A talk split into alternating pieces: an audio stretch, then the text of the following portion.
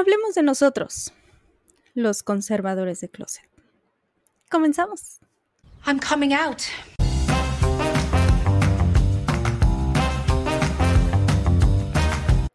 Esto es cada día más tonta. Yo soy Bren Molina y hoy vamos a platicar de cómo el progresismo me hizo darme cuenta de lo conservadora que soy. Ay, Dios mío. Pero antes de adentrarnos al tema, por favor no olvides suscribirte, comentar, darle like, poner muchas estrellitas y compartir el video con quien quieras. Pues sí, soy conservadora. Y la verdad es que me sorprendió mucho darme cuenta porque siempre creí que era una persona muy liberal. Y no sé si es la edad, yo acá viene señora, eh, pero ya, ya siento los 40 respirándome aquí atrás de repente cuando duermo los escucho. Tal vez eso me haya hecho un poco más conservadora, pero lo cierto es que hasta hace poco yo me consideraba una persona liberal y hasta cierto punto lo soy. Ok.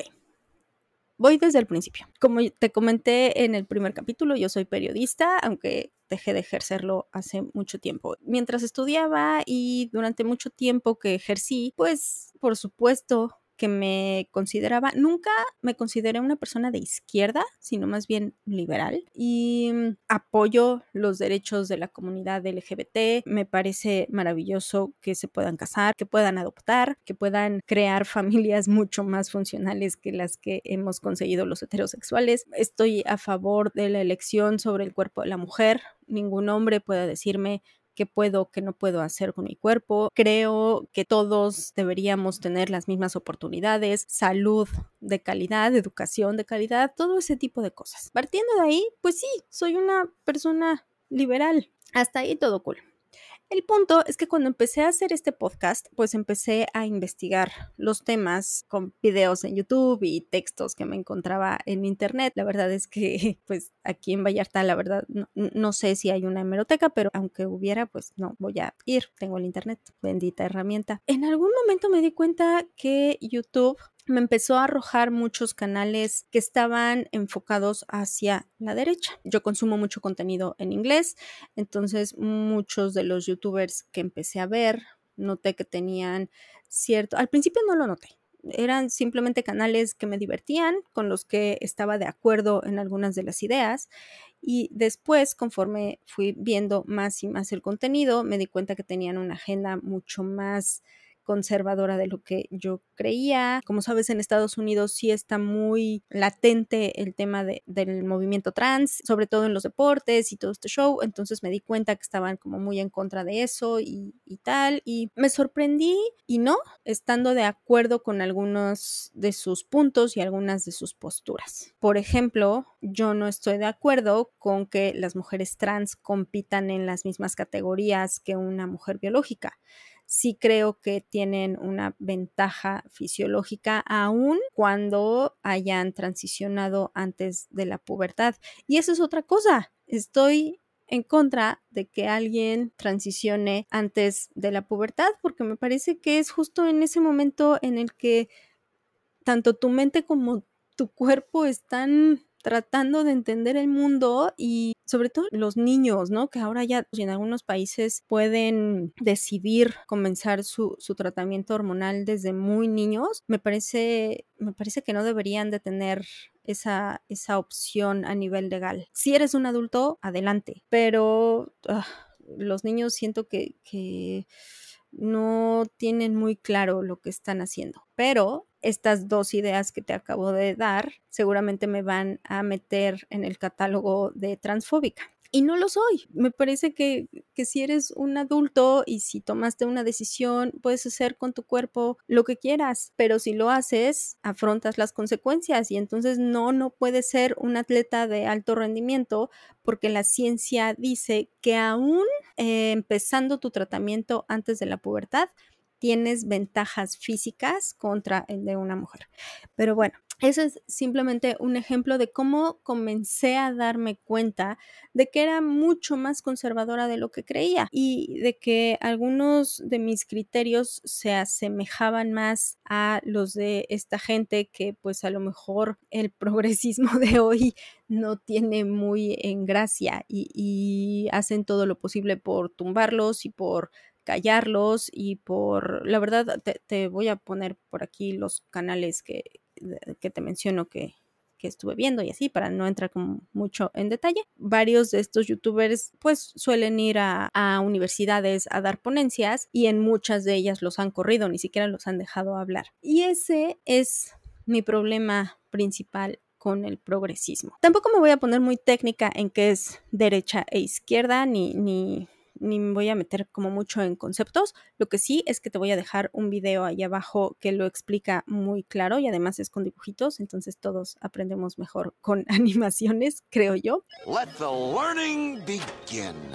El asunto es que siempre hemos relacionado la izquierda con esto que te mencionaba, ¿no? Con los derechos humanos, con la justicia social, con la igualdad eh, de género, con eh, los derechos LGBT y los trans y, todo este show. Mientras que hemos relacionado a la derecha con el mismísimo demonio. Es la autoridad, el autoritarismo, es el control de las masas, la manipulación, e, es la opresión del pueblo, ¿no? Y entonces, ¿qué pasa? Eh, que la izquierda empieza a tener mucho más voz, se empieza a levantar, empieza a tener poder en diferentes partes del mundo y sobre todo aquí en Latinoamérica pero también en Estados Unidos, que es como el, ejemplo visible de lo que está pasando en el resto del mundo, ¿no? Porque tiene, es tan grande que tiene como los dos extremos, eh, la derecha súper eh, conservadora y la izquierda también súper de izquierda, súper woke. ¿Qué pasa? Bueno, yo me encontré con este autor argentino que se llama Pablo Stefanoni, que tiene un libro que se llama La rebeldía se volvió de derecha. Él es periodista y lo que dice en su libro, que aclaro no he leído, pero vi varias entrevistas y leí varias entrevistas con él, en donde cuenta un poquito de qué va su libro. Y lo que él dice es que la izquierda, cuando empezó a tener este poder y cuando empezó a, alzar la voz, se dio cuenta que podía usar la corrección política para cambiar las cosas que no estaban bien y aquí viene como las comillas, ¿no? Y pues empezó a hacer esto de, de callarnos cuando no pensamos igual que ellos, ¿no? Que ya lo platicábamos en el capítulo de, de la cancelación y también cuando hablábamos de, de esta, estos cambios que le están haciendo a los libros para que no sean racistas y para que muestren la sociedad que estamos viviendo hoy y que tengan como mucho más representación y todo este tipo de cosas, ¿no? Eh, el asunto es que si no piensas como ellos, básicamente estás mal, porque dentro del progresismo manejan esta, esta idea de que hay víctimas y victimarios. Por supuesto, ellos son las víctimas. Y, y pues los que no pensamos como ellos del todo, somos los victimarios y por eso merecemos ser callados. Me gusta mucho el concepto que utiliza este autor, Pablo Stefanoni, que habla de un chantaje intelectual. Usan el pensamiento como un arma. Tienes que pensar como ellos, de otra forma, toda, eres la peor persona del mundo, deberías de morir arrollado por un auto que te pase varias veces encima o peor aún, vete a la montaña más solitaria sin internet a sufrir las consecuencias de lo que sea que hayas dicho o lo que sea que hayas pensado, lo que sea que hayas expresado. Y el asunto es que cuando te digo lo que sea es lo que sea. Puede ser una discusión tan compleja como la migración o como las mujeres trans en los deportes de mujeres o, si estás de acuerdo con eh, usar las palabras en terminación e o no, o sea, si, si no dices amigue o compañere porque pues no estás de acuerdo, puta, es que no piensas en los sentimientos de la gente y a lo mejor tú tienes un argumento al respecto y quieres expresarlo, pero ni siquiera te dejan, simplemente te hacen ver como el malo de la película.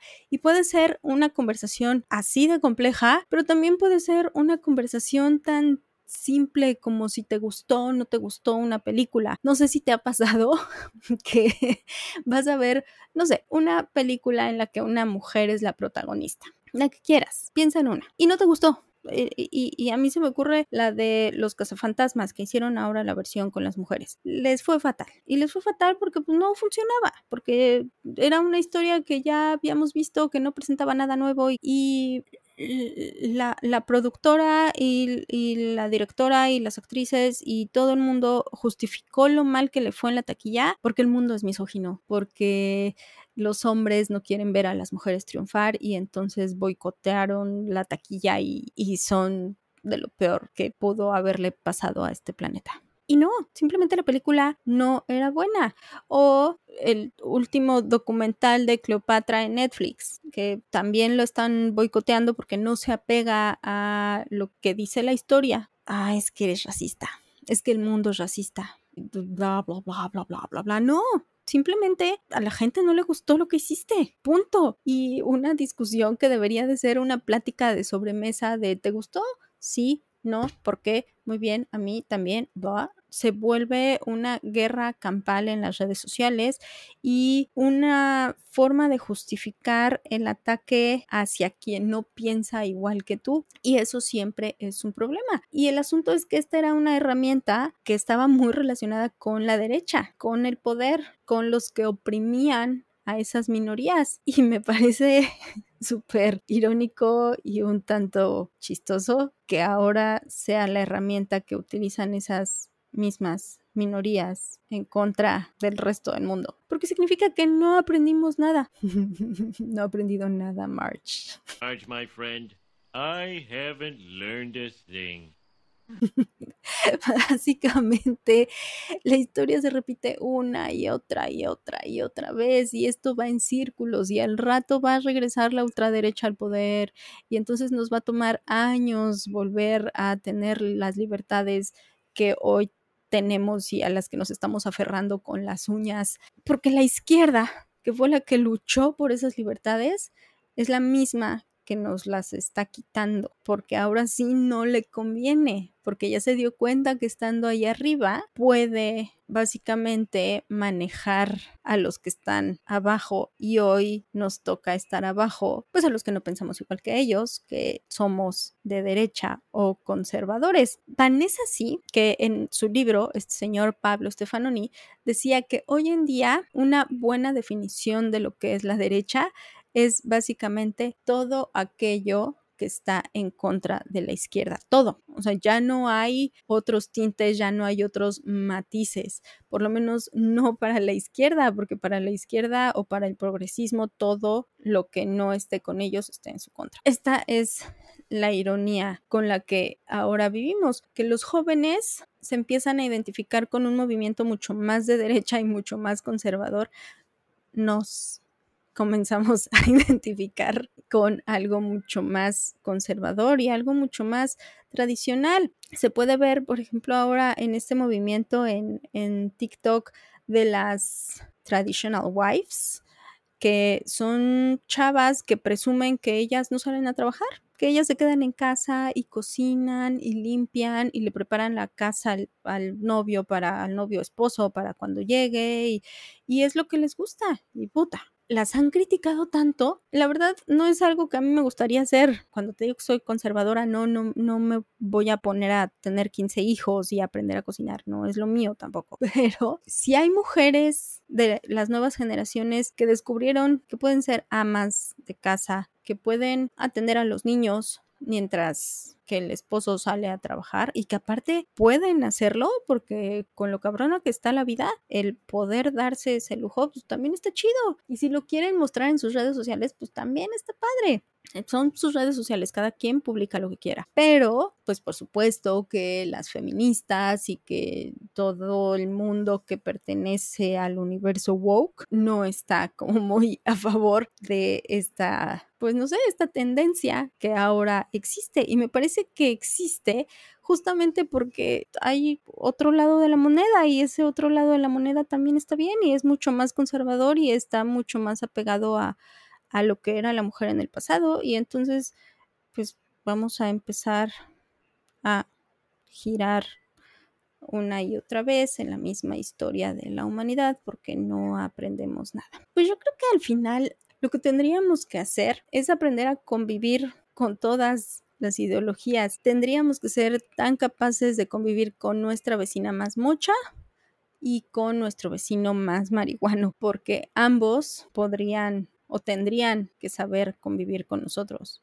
sea cual sea nuestra ideología, excepto si tienes un vecino nazi, si, si es así, mándalo a terapia, o si tú eres el nazi, a terapia, a ver qué traes ahí en la cabecita. Pero de ahí en fuera, todos deberíamos de ser capaces de convivir con todos sin callarnos y sin que nos diera vergüenza decir de qué manera pensamos porque esperaríamos el respeto del otro lado. Pero hoy, hoy siento que lo más políticamente incorrecto que dije es que soy conservadora. Y pues nada, básicamente esta era como una reflexión un poco más libre. Espero no haber divagado muchísimo y de verdad espero que si tú también eres conservador, conservadora de closet, te atrevas a salir y a, decir lo que piensas. Y, no siempre vamos a estar bien, no siempre eh, vamos a tener la razón. Yo sé que algunas de mis opiniones están sesgadas por, por mil cosas, porque las opiniones se forman de nuestro entorno y entonces entiendo perfectamente eso, pero quiero tener